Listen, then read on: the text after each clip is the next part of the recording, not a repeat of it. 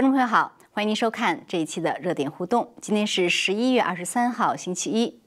就在今天，联邦总务署的署长致信拜登，表示同意启动交接程序。川普总统也发推表示同意这一举措，不过表明呢会继续奋斗直到胜利。另外，这个刚刚过去的周末，川普法律团队又发出重磅声明，表示说大律师 Cindy Powell 并不是川普律师团队的一员。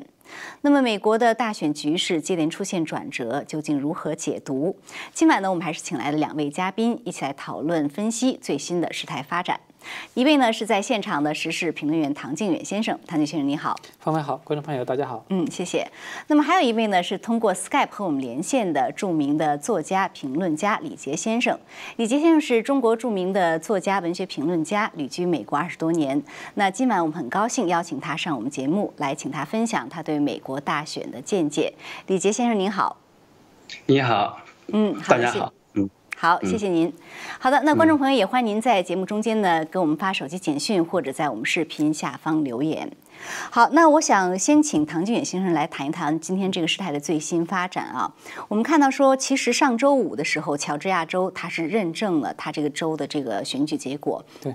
那么他还是他说还是拜登胜。今天呢，密西根州也认证了啊，他们这个选举结果也是给拜登。所以呢，就在这两个州认证之后，我们看到联邦总务署的署长他就发了封信给拜登，然后呢表示说同意开启这个交接的程序。那么川普总统也发推来呃谈了一下，他说这个呃他同意总务署的决定，然后呢他说他不希望，而且他特意说他不希望总务署的署长呃被骚扰威胁。啊，他说，那么我我同意他这样做，但是呢，我们将继续坚定的呃来持呃持续我们的案件，努力奋战，我相信我们会胜利。先请您解读一下，您怎么看这个总务署的这样一个最新的事态发展？首先，第一个总总务署现在开始就是宣布开始移交，这个只是一个行政程序。而且这个行政程序呢，它建立在我觉得有两个原因，一个就是刚才你其实提到的，这个是最关键的原因，就是密西根州和乔治亚州这两个州，就不管它是不是还存在着争议和这个是否是合法，是吧？我们先抛开这个不说，但是呢，它在形式上面这个它认证了，那么这个结果呢，对相对来说对拜登就比较有利。那么在这种情况之下，总务署呢，它不可能说是在就是你已经获得认证的这样的一种情况下，我还拒绝移交，因为总务署它是按照这个法律来办事的嘛。法律对按照流程来办事，流程规定了已经出现这样一个结果了，你就必须得办。那么如果说将来真的这个结果又被翻转了，那么那个时候他可以把这个流程又重新收回来。这个我觉得就是他这个流程是可逆的。首先第一个，第二个呢，就是有一个关键的原因呢，也跟他本人就是他在写给拜登的这封信里面是吧？你看他明确的就提出来，就是他受到了不光是他。他本人、他的家庭，甚至他的下属，就是他的同事啊、雇员啊什么，甚至连他的宠物，没错，都收到说是成千上万的死亡的威胁，有打电话的，有发 email 的，还有在线的。就他们因为是呃这个公共场，就是国家公务机关嘛，他会在线要这个有很多工作的处理，都收到这样的一些死亡威胁。所以这个对他来说的确可以说是一个非常大的压力。所以我觉得就是刚才你提到川普总统那那个那个声明是吧？发了一条推文，对，就是对他。他非常体谅，其实我觉得川普这个姿态，他相当于是把压力都揽到自己的身上来了。嗯，就是说，你们作为这个就是一个正常的这种程序，你们该怎么去履行程序，你们就去履行，甚至连包括我的团队，是吧？川普他也特意说了，我的团队我也告诉他们，按照这个相同的方式去做，就是可以开始进入到过度移交的这个过渡的这个程序之中。但是呢，说这个并不代表川普就此就认输，我觉得这是截然不同的两个概念。这个是一个。第二一个呢，就是联邦总务署的这个移交，它也绝不代表说认就是对拜登的这个所谓当选总统的合法性的承认。因为我们看到，就是这个总务署他们不是发布了一个声明吗？第一句话就说本本署不承担，就是说，呃，认证这个总统赢家的这个这个功这个功能，大概这个意思，就是我们没有这个责任来认证这个东西，我们只是开启了一个行政程序。那么还有一层意思呢，我觉得比较重要的一点就是一定要清楚，这个只是一个行政程序，它不是司法程序。而我们都知道，这次总统大选现在最后的结果，它一定最终是要由最高法院。很有可能是要走到一直走到最高法院，由司法机构来最后认定这个结果的。嗯，所以一个行政程序和一个是司法程序，这是截然不同的两回事。行政程序我随时可以启动，但是呢，必要的时候我也可以随时收回。这个就不像司法程序，是吧？司法程序如果说到了最高法院最重的判决下来，那个就是终审判决，可能就不可逆的，是一个不可逆的过程。所以我是这么来看，对。嗯，呃，李杰先生，那也请您谈谈您对这个最新事态发展的看法啊？因为很多人他觉得说，哎呦，那如果这样一来的话，很多人会觉得说，呃，川普团队这个要进一步的去翻盘的这个希望是不是越来越小啊，或者难度越来越大？您怎么看？嗯，这件事情刚才那个唐先生已经讲得很清楚了，它是一个程序，而且没有这个司法的那个就是那个意味的。那么我想补充，呃，就是嗯，我想补充一下什么呢？就是他川普这样的做法，是会进一步获得美国民众的尊敬，因为第一，他非常体谅这个受到威胁的总务署的这个署长，就是呃，他就是没有就是说，因为他要就是要呃要就是嗯连任啊，就是啊就是好像要逼着他不要退。啊，没有做出这样，就非常的有人情味。嗯，啊，枪普是很得分的。还有一个得分是很多人可能没有看出来，川普非常自信。嗯，说老实话，他根根本就不在乎。你拜登要这个东西，你可以拿去，啊，没有没有问题，你拿好了啊。就是因为川普早早就在推里面说了，我赢了，game over，啊，很多人没有看听懂他这个话。所以呢，就是我认为啊，就是假如能看懂川普的举动，也知道这个呃所长是在呃不得已的情况下被迫这样做的话，呃，川普其实是得分的，嗯，因为他没有显出任何的慌张，也更不用说什么谈上认输，哪里是认输啊，是吧？所以呢，我觉得这个是我补充一点。那么我要谈的第二点呢，就是关于那个鲍威尔跟那个川普律师团的分割。嗯，这个分割呢，我觉得也是非常有意思的，因为很多人的解读都是从川普好像跟他分割，甚至说川普 fire 他了什么，这个根本是无稽之谈。因为本来这个鲍威尔跟朱利安尼他们两个人的。律师身份不一样的，朱利安尼是私人律师啊，他是呃就是就是拿薪水的律私人律师，而鲍威尔是等于说是一个像 volunteer 一样的，鲍威尔的性质呢跟那个有点像，零五的是有点像的，是，那么本来就不存在他们之间有一个什么切割关系、解雇关系，根本就没有这关系。我在上一次的访谈里面，哎呀，我曾经讲过，十九号的新闻发布会上是两个层面的，就是曝光，呃，就是证据的那个曝光，一个是法律层面的，一个是国家安全层面的。哦。那么这一次的分开呢，其实意味着这两个层面开始分开来，就是独立作战，然后呢，就是讲的那用军事上来话叫兵分两路，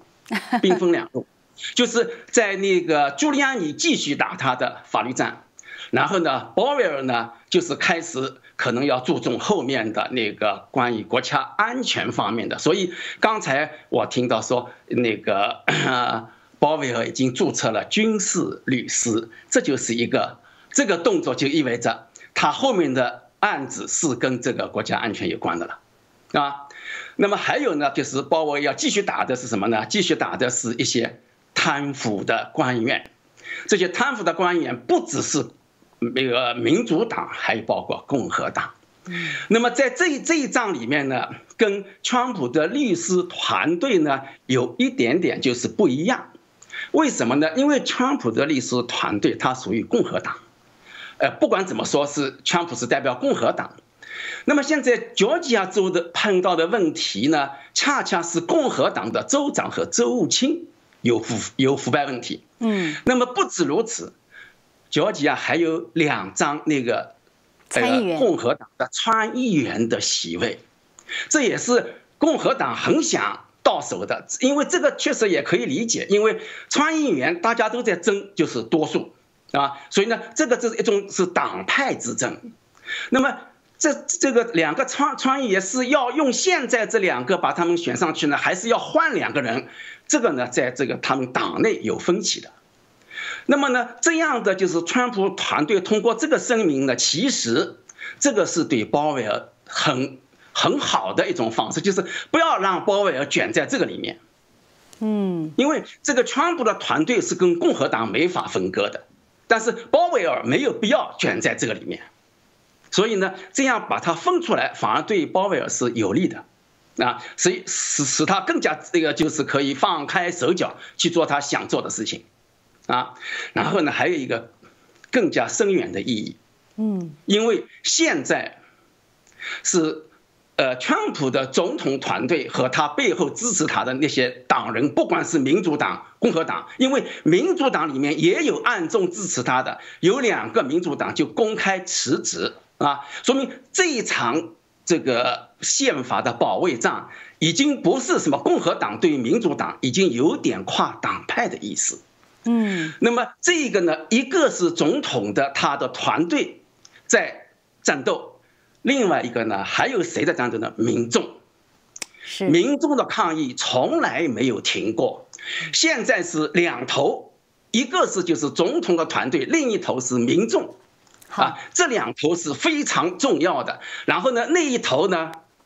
就是抗议从来没有停过，啊。好，，等一下我们再这个嗯，等一下，我们再呃呃详细的阐述民众的抗议，好吗？呃，等一下我们会会专门要来来谈一谈民众这方面。但是我想呢，就这个鲍威尔和这个川普律师团队的这个分开，对我想再请唐简先生来补充一下他的观点。就是唐简先生刚才李杰先生讲的，我觉得呃就是很多层面啊，他讲的蛮全面的。呃，我今天听到朱利安尼在这个采访中很简单的说了一个，他说呢，因我们这个之所以声明，是因为我们现在嗯在做的这个起诉是不一样的，不同的类型。对啊、那他专门解释，他说我们做呃川普律师团队要做的呢，就是说要把这个州级的各种。呃，就是各级官员的他不符合选举法的行为，呃，把它列出来，然后最终呢打到最高法院来证明说这个这次选举对于川普总统来说是被剥夺了这个宪法的权利等等。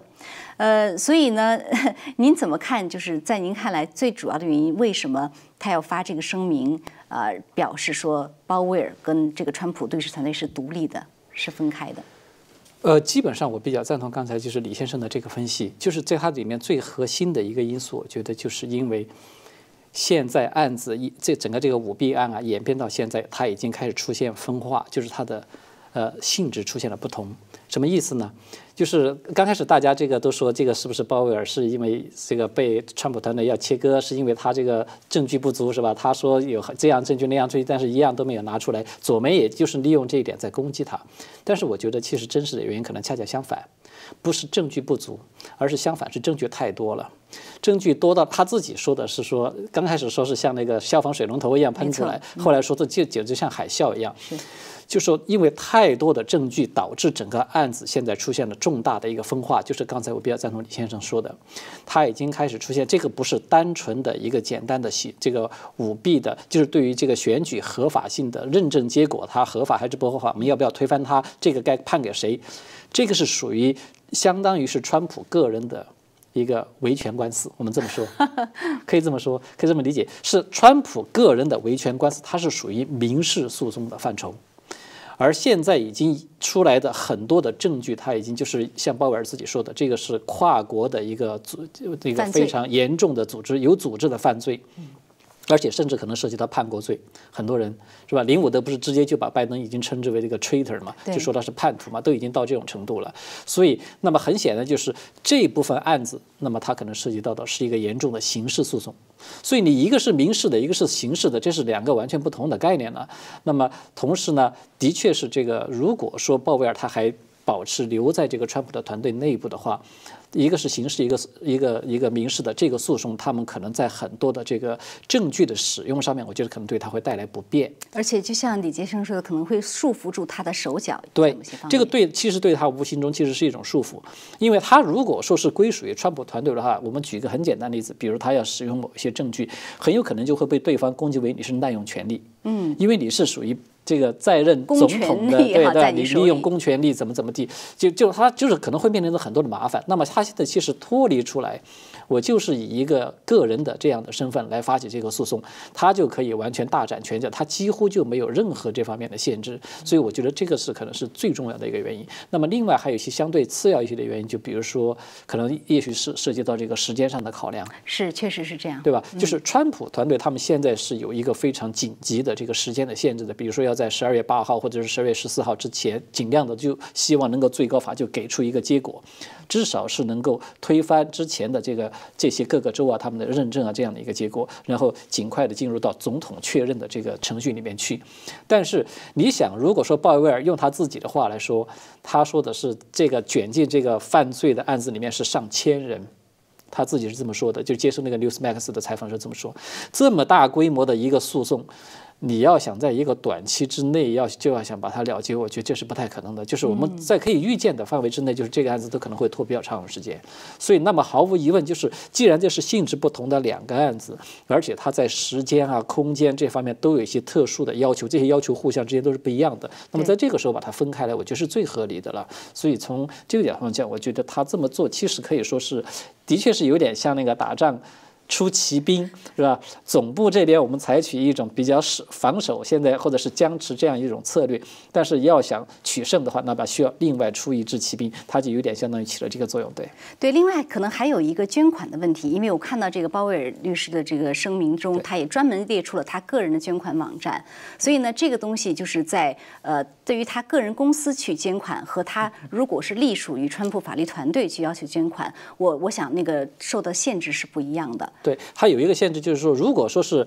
川普团队他来发动捐款，它一个是属于政治捐政治捐赠，这种政治捐赠它是有限制的，有很多的条件，对，比如它有上限啊，有好多条条框框的。嗯。但是他现在以个人的名义，我自己建立一个基金会来，我在打这场官司，然后大家来给我捐助，他就没有任何的上限。所以这个是我觉得也是一个重要的原因，可能是。嗯嗯好的。呃那李杰先生就是刚才您谈到了另外一方面非常重要的抗争，就是民众的抗争啊呃我看这个鲍威尔律师呢，他在他的声明中也提到了，他呢在最早的时候给了《华尔街日报》一个简短声明，其中他就说他说我将代表我们人民寻求真相，呃然后呢在林武的律师呢，他也在一个推文中说说他跟鲍威尔律师代表的是同一个客户，我们人民 We the people。只不过在打不同的法律战，所以这跟您刚才说的民众的抗争就吻合了。就是说，在您看来，就是他们为什么都在提我们人民这样的一个一个层面呢？对。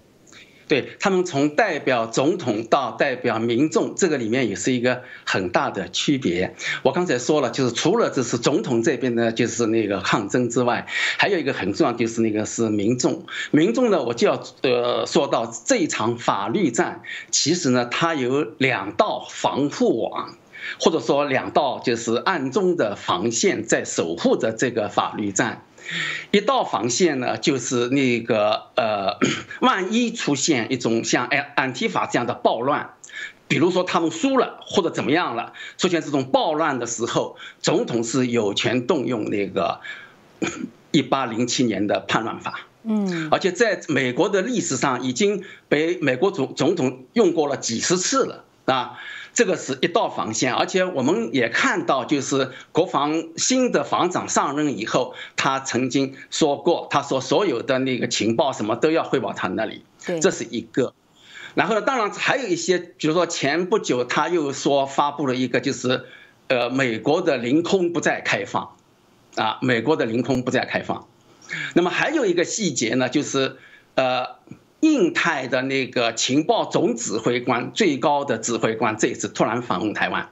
是坐的行政机，像前次的那个卫生部长和国务卿助理一样去了台湾。那么这个里面呢，就是当然我们不能猜测，他们没有公开的文字，但是呢，这也是一个很重要的重要的动作，就是说明就是在这一层的这个防护里面，他们是非常有分量、有自信的。所以这道是一个防护，呃，一道防护。另外一道防护就是民众，嗯，这都是宪法规定的，叛乱法也是宪宪法规定的。那个民众的持枪权也是宪法规定的，但是现在还没有到民众拿起枪的地步。但是呢，民众的抗议啊，民众的表达始终没有停过。然后呢，当鲍威尔就是这样站出来以后，跟民众就更更接近了。民众这个时候是非常需要他们这样的人物，就所谓的一种亮点人物啊。他们现在在民众当中已经成为英雄了，所以呢，民众这个无形当中就有了一个凝聚力。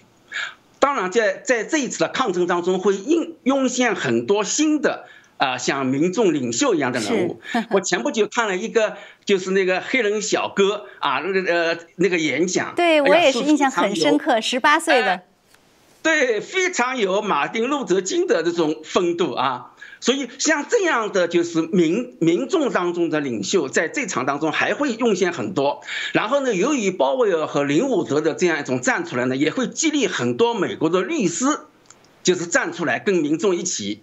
抗争。所以呢，就是鲍威尔就是站到这一边，其实又加强了最后一道防线——民众的防线。所以呢，这个对。打一个就是就打赢这场就是保卫宪法、保卫美国的这个大战，呃，是非常有意义的。对，其实说到民众，我也想问问您个人的想法，因为我知道您之前呢，就是一直在呃比较就花很多时间在学术和著作上哈，呃，那么也比较少接受媒体采访。那么这一次呢，您之前有说过，是因为您觉得要捍卫宪法、捍卫美国，所以您觉得您也必须要站出来发声。那能不能跟我们谈一下，您这个想法是什么促使您觉得您需要站出来更多的去发声？是，我呢就是确实就是来美国以后呢，开始写过一些时政，但是后来基本上是在埋头著述。那埋头著述呢，主要是两个方面，一个方面我在就是清理梳理中国文化几千年的中国文化。那么当然现在这个梳理工作基本完成，也出了书了。啊，比较有代表性的像那个《百年风雨》和那个《中国文化冷风景》。那么这个呢是其实是为后共时代准备的。就是在共产党以后的中国重建文化做准备的。那么我现在就是这些年我在做的事情呢，其实是想呃重新建立一个西方文化的思想坐标，因为这个就是这一次的这个呃嗯选灾吧，它的背景是非常非常大、非常非常深，其中很重要的一个背景就是后后马克思主义。啊，就是所谓的社会民主主义，然后这种左翼思想对这个美国的校园、学府、媒体，所谓的就是知识人的非常深的影响，包括这种左翼政党。那么这个里面就是有一个非常重要的思想的根源。那么，所以我做的这个事情呢，其实是我以前梳理过，就是二十世纪的西方那个现代派文化，嗯，然后后来呢，我就追溯到那个启蒙时代、文艺复兴时代，然后我现在又追溯到古希腊和那个圣经，然后呢，再更远的追溯到亚特兰蒂斯文明，然后从一个很宏观的角度重新梳理一个这样一种文化。那么我现在也这个工工作也做了大半，那呃呃，当然这个具体我也。也不多讲了。嗯，我正沉浸在这个里面的时候呢，其实我开始没有对这场选举非常的关注，就是我投完票就完了。嗯，而且呢，我因为在兰州，我其实对我投的票呢也不是很自信，但是我还是要投这个票。是啊，哎，那么 我我以为呢，就是这个事情就是到十一月三号就结束了啊，但是我没有想到深更半夜会出现就是全部停下来的那个。那个情况是，然后呢，第二天我那天几乎就没睡，就等他到，呃，等等着看到底是怎么回事。结果第二天突然就是出现了拜登的，就是直一个直线跳高。哎呦，这个时候我我马上就敏感到了，啊，这不是场选举了，很可能就是一场很大的舞弊，而且呢，这个舞弊到了就是不可思议的地步，而且是光听那个就是。呃，就是在就是光天化日之下，在全世界的目众目睽睽之下，他们敢这样做，这个时候我就非常的气愤。然后呢，就是这个事事态一直到七号，七号他们正式发动政变，宣布就是那个拜拜登那个胜选什么。当时我就因为那些天我每天都在发推写那个，然后我那一天在推里面我就说，我就说了八个字，我说，呃，川普连任，拜登坐牢。我我我就写了这个八八个字。那个时候啊，没有人想到这个川普什么会连任啊，就是大家都认为川普输了啊。我周围有很多朋友啊，为此就哭了好几场啊。哎呦啊，哎，然后呢，我就告诉他们说，川普没有输，拜登这个胜利是个泡沫啊，是就是左翼的这种流氓媒体吹起来的一个泡沫。然后呢，我说这个泡沫背后就是政变。所以我看到这个，我觉得美国就是有危机了啊！美国的宪法被践踏了啊！然后呢，我作为一个美国公民，我是必须就是站起来的啊！所以呢，我就全身心的投入到那个这这这一场抗争当中啊！嗯，我我感觉好像我又回到了当年的这个八九六四的一种感觉啊！八九六四呼唤的是自由民主。后来被他们用坦克车给镇压了啊！那么这一次，我相信在美国不是没手无寸铁的民众啊，民众是有持枪权的，而且呢，最重要的是可能不需要民众动枪啊，就可以在那个呃呃，就是这个司法的这个范围里面解决。当然，我也知道这个是呃很坎坷啊，因为面对的这个。这个这个那个邪恶的集团势力很大很大，是吧？你看最近又传出来啊，许多共和党人去劝劝普啊，这个当然还没有这个求证是哪些人去劝的。然后呢，密西根的共和党人又突然叛变啊，就是通过了这个密西根的这个所谓的就是强行认证，我认为是违法的、非法的。啊，然后呢，还有就是那个，呃，一些就是传言啊，说川普已经不行了啊，共和党也转弯了。那么这个里面呢，倒未必全是谣言。我推测这样的转变，突然就是两个州啊，就是强行认证这样的转变呢，背后是有原因的。而且我觉得共和党的高层是有人叛变，我是推测，我还没有证实。因为我举一个最简单的事实，共和党的高层，嗯，当时曾经说过啊，这场这个这个选举里面没有外国干涉，哦，但是问题后来我们看到了啊，是有外国干涉的，而且鲍威尔已经就是呃呃言之凿凿的。说我有证据可以证明是被外国所干涉，而且尤其是在那个德国那法兰克福的那个行动啊，就已经表明了这个行动没有外国干涉，为什么跑到法兰克福去呢？啊，很简单的道理，所以已经把这个说法推翻了。但是，但是当时说这个话的这个，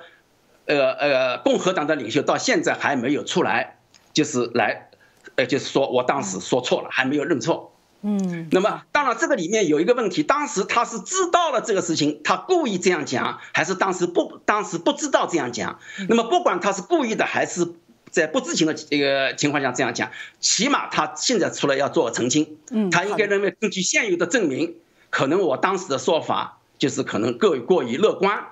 或者怎么样，总归要有个说法。他至今没有一个说法。所以，我对这件事情，我要打打一个问号。嗯，好的，谢谢。呃，对，那汤建先生，我觉得李杰先生刚刚讲的，真的就是他说这个，呃。川普面对的这个邪恶势力啊，那因为我今天看到朱利安尼的一个采访，他其实也是这么说的。他就是说，呃，他说这是对我们这个国家的意思，就是说这个宪法啊，然后人的基本权利的这种践踏。他甚至说这是要剥夺神赋予我们的权利。呃，就是所以，因就是就是我觉得。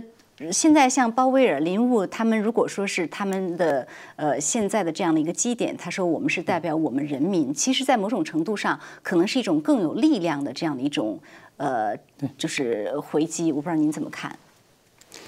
呃，首先第一个就是，其实刚才那个李先生提到的那个例子，我也非常有同感。就是说，那个十八岁那个那个非裔的小伙子是吧？那个演讲在 DC 那个演讲，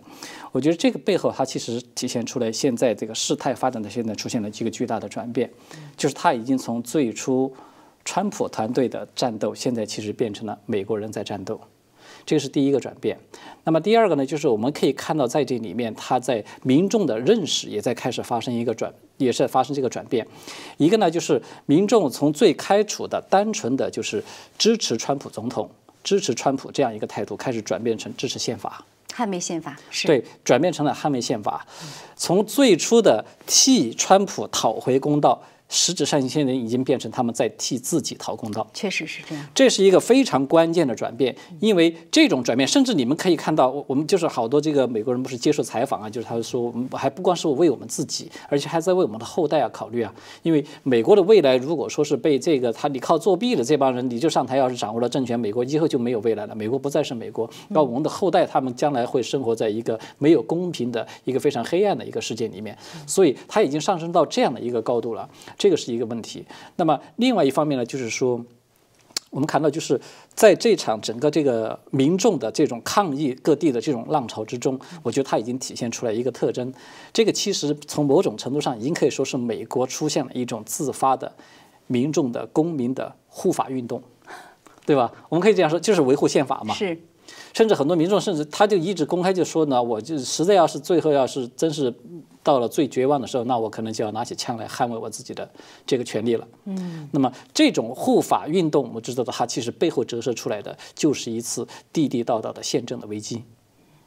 所以，那么我觉得这个转变对我来说，我觉得这个触动其实非常深的。就是刚才李先生他自己提到了他自己的这样的一个转变，其实对我，我觉得我们也都是这样的。刚开始我自己其实也多少是有一点旁观者的这样的一个角度来看待整个这场大选，但是后来发现这件事情整个这个性质慢慢变了，它不是这么回事儿了。是。所以，那么我觉得从这个角度上讲呢，整个这个事态的演变，它对每一个人的这个意义都是完全是不一样的。对。嗯，确实是这样。呃，另外还有一个就是，我想问一下，在。呃，朱利安尼的这个视频中啊，他还特意提到了一一个人名，就是索罗斯。我们看到说，最近在鲍威尔也好，朱利安尼好，他们在新闻发布会上都会直接去点名索罗斯。那他就说呢，他说 Smartmatic 这个公司的董事会主席其实是索罗斯这个机构的二号人物。呃，然后呢，这个索罗斯是民主党最大的金主，也是 Anti 法和 BOM 的支持者。他说这里面巧合太多了。呃，所以就是到底您怎么看他这样？这样的一个呃点名啊，就是索罗斯在您看来，呃，他是一个什么样的人物？另外，今天特别还有一个事情，也也引起大家对他的很大关注，就是有一一个加拿大的一个保守派保守的一个报纸，他报道说索罗斯被。抓捕，被抓捕，被在费城被拘捕，在费城被拘捕，然后呃，然后出示了一个这个这个法律的一个文件，上面是说十月十五号，但是有人说这个文件的名字呢是被人 PS 的啊，说这是假新闻，但是你也说不准这是假新闻，还是说到底是不是被 PS，还是说有人把索罗斯的名字 PS 成别人的名字了？所以您怎么看？就是两相加起来，您觉得这样的消息是完全空穴来风吗？到底索罗斯是一个什么样的人物？首先，第一个，呃，就是索罗斯这个人，他在这次大选中所扮演的角色是非常重要的，因为不光是这个 Smartmatic 这家公司，我们看到这次卷入这个大选不是有三家公司嘛，Dominion、Smartmatic，还有就是 Cyto，三家公司其实都跟索罗斯有关系。Dominion 他们的上级的母公司的这个母公司可以这么说，因为它是层层的有一个这个控股的一个关系，就是其实它是来自于那个凯雷投资集团。这个凯雷投资集团的老总就是索罗斯的一个合伙人。你会发现非常奇怪的，就是非常独特的，呃，相同的那个 Smartmatic 的这个总裁，呃，就是英国的那位爵士，他其实也是索罗斯的一个非常重要的合伙人。然后呢，还有就是在那个就是 Cyto 这家公司，Cyto 这家公司它其实也是有相似的这种情况，就是 Cyto 它不是今年已经宣布破产了嘛？破产之后，然后它出现了一个层层的这样的收购的这种这种现象。那么在这个收购的关系之中，其实也有出现了索罗斯的身影。所以我们就可以看到，就是为什么你这么巧合，总是在有问题的这个公司里面都有你的名字的这个出现，而且都是跟你的合伙人，虽然他不是直接的出现。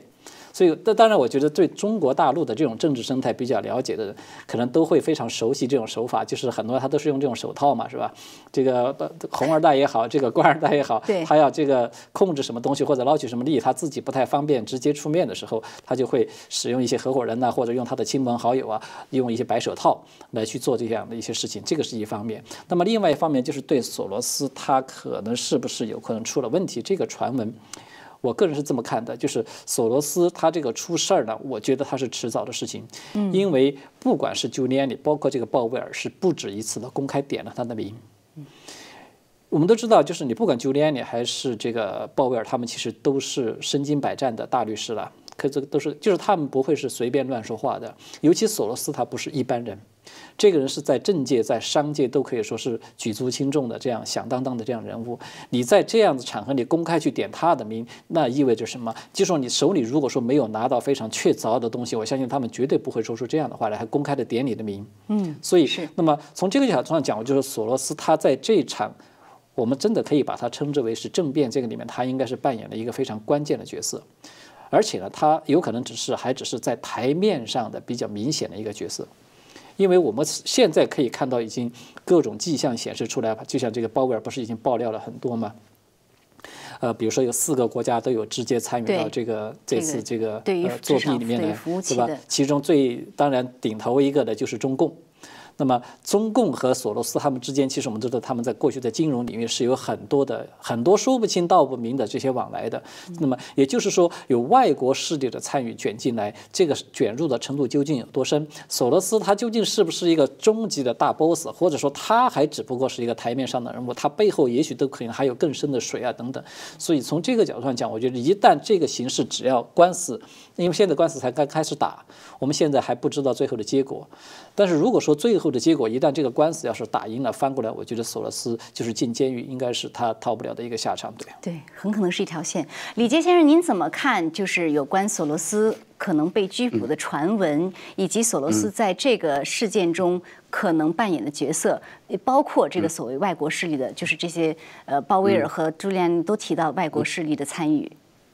对，就是呢，我觉得索罗斯现在被捕这个消息呢，确实没有被证实，也嗯，谁也不能嗯说肯定。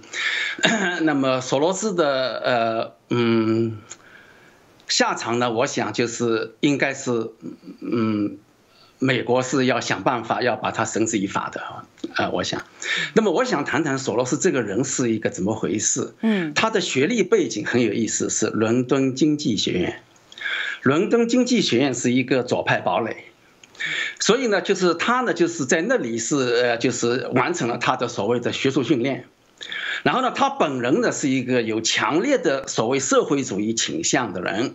然后，但是呢，这个他这个社会倾向又不是一种像卡特式的做木匠的这种一个社会主义者，啊，他是什么什么社会？他是有有点像恩格斯啊。当然，他跟恩格斯有区别。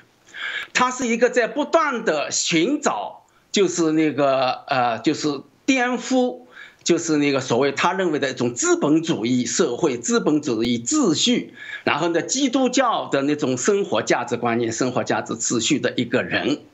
在某种意义上，他好像也在寻找马克思，但他寻找的马克思是一场一场的在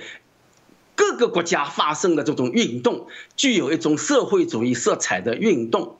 那么他背后，我感觉是有人的。那他不是一个，就是一个一个就是独立的一个人，因为他这个人自己没有思想，但是呢，他有倾向，他有非常强烈的倾向，而且他对美国的态度，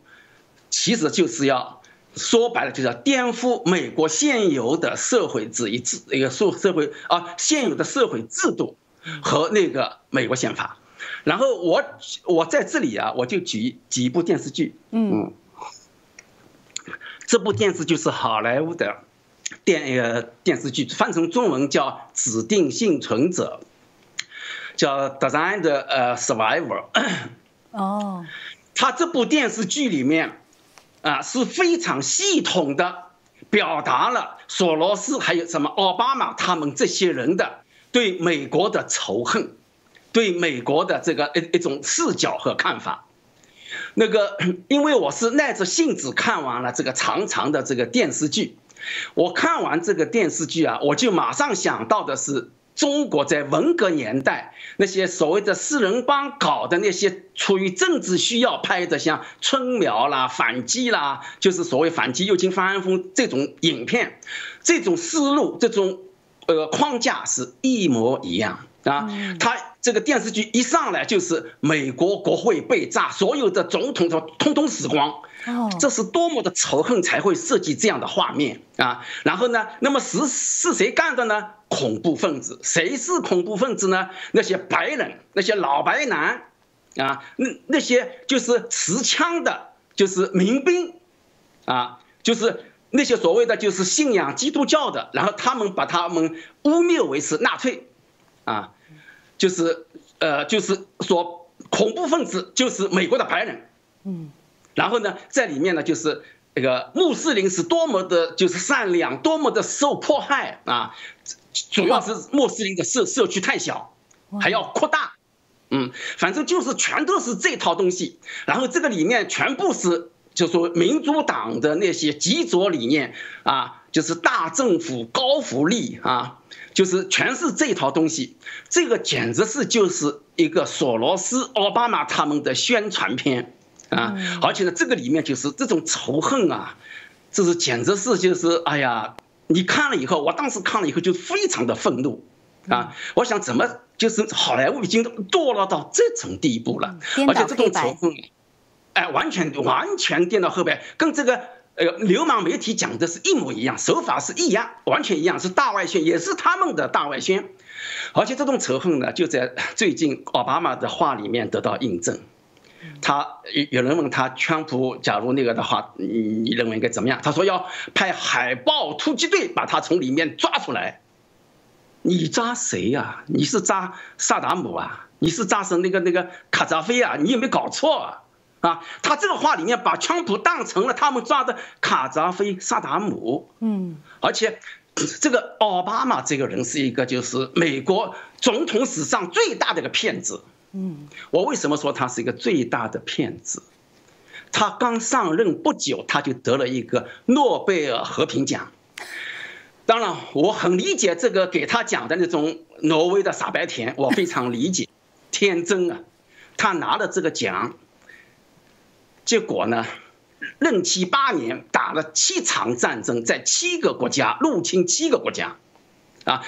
那个把小布什在这个中东的战争继续打下去，而且时间打的呃最长，那超过了就是布什父子，嗯，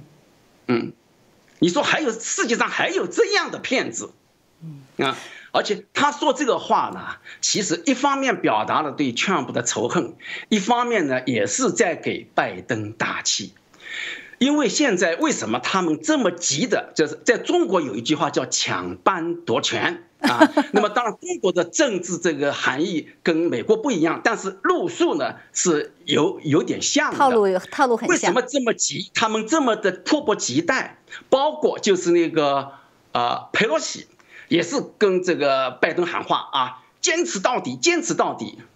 他们最怕的是什么呢？拜登顶不住了。嗯，因为其实啊，现在的很多这种现象，哪怕共和党的叛徒们站出来为他们站队，也挽救不了的。所以，川普是非常自信的。在川普的自信面前，他们这种什么接班表演啊、抢班表演，像马戏团的那种哦，那种表演而已了啊。你再看朱利安尼在接到那个。滨州那个啊，流氓兮兮的法官扔回给他的那个 case 的时候，是朱利安尼一点都不生气啊，笑嘻嘻的说谢谢，啊谢谢，因为一个是自信，还有一个朱利安尼流氓见多了，他当年在纽约摆平这个五大家族的时候，那些人每一个都超过这种小流氓。嗯，那我们还有十五十五秒，就是您的意思，他的就是说我们可以很快的打到最高法院是吗？那个达到最高法院是可能的啊，是就是因为他加快了这个，当然现在是是先到巡一个巡巡回法院。嗯，啊，叫巡回法庭。对对，巡回法庭正好在那个呃阿里多手里。好的，阿里多是一个非常优秀的大法官。嗯，好的，因 为节目节目时间到了，非常感谢二位精彩点评。我们这个也就是也下一次我们接着来谈这个，我们相信这个局面会有更多的这样的一个高潮迭起。非常感谢二位今天的点评，也感谢观众朋友的收看，下次节目再见。